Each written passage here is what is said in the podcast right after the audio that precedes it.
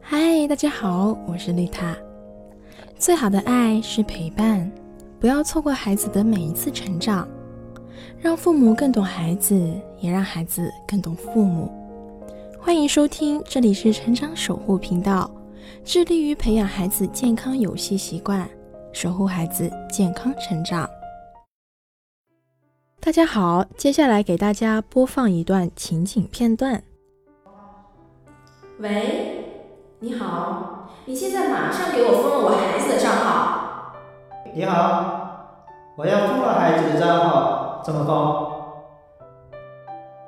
刚刚的全部片段就是我们在日常工作中家长给我们拨打电话的求助情景。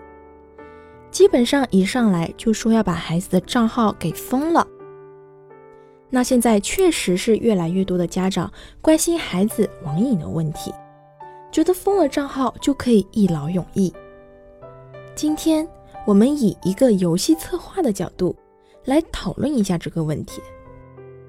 那首先，我们先来了解一下关于网瘾。大多数的家长表示自己的小孩儿成绩不好是因为玩了游戏，但其实我们有没有想过，一百年前有人说洋货会毁了中国的下一代？十年前，有人说电脑会毁了下一代。社会一直在进步，鸵鸟式的逃避并不能给孩子带来进步。在面对孩子游戏上瘾这个问题上，我们要做到的不是直接的阻止，而是正确的引导。如果你片面的怪手机、怪网络、怪游戏，那假如没有游戏，孩子一样会对其他事物沉迷其中，例如，孩子他可以去沉迷电视剧、网络小说、漫画，更不限于现在的主播直播等等。只要孩子认为他比读书有趣，就足以让小孩沉迷。所谓的网瘾，其实跟其他瘾是一样的，都是对现实的逃避，通过上瘾某件事。来弥补现实生活中未被满足的需求。网瘾它只是一个表现，背后可能是家庭关系的偏失、亲子关系的冲突等等。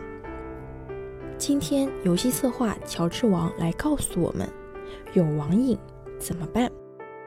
作为一个游戏策划，深知游戏设计极为复杂，是一个充满了利用人性弱点的集合。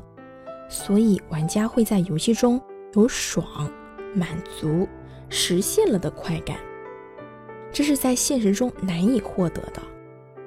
解决游戏沉迷的问题，最有可能从根源上家庭去改变。引导玩家和教育小孩儿其实没有本质的区别。在商业化的网络游戏中，新手引导是一个非常重要的环节。简单来说，就是设计非常多的小目标，让玩家按部就班的达成，并给予奖励的过程，以达到上手游戏的目的。这种引导方式一样可以适用在家庭教育中。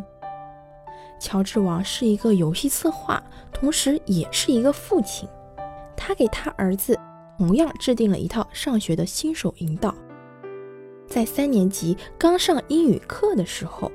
乔治网只需要他的小孩达到及格线，就可以奖励他一个月的零花钱翻倍，并且逐步逐步的开始递增目标以及设置奖励，就像游戏里面达到目标就可以获取金币一样。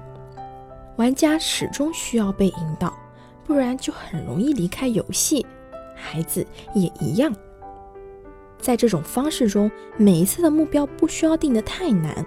太难的话是会适得其反，保持在一个稳定的画饼完成奖励再画饼的一个小循环中，让人始终在追求。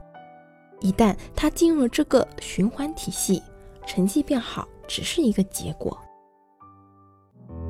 这里是成长守护频道，更多亲子内容可以搜索关注微信公众号“成长守护平台”，以及关注我的 FM。我是丽塔，下期不见不散。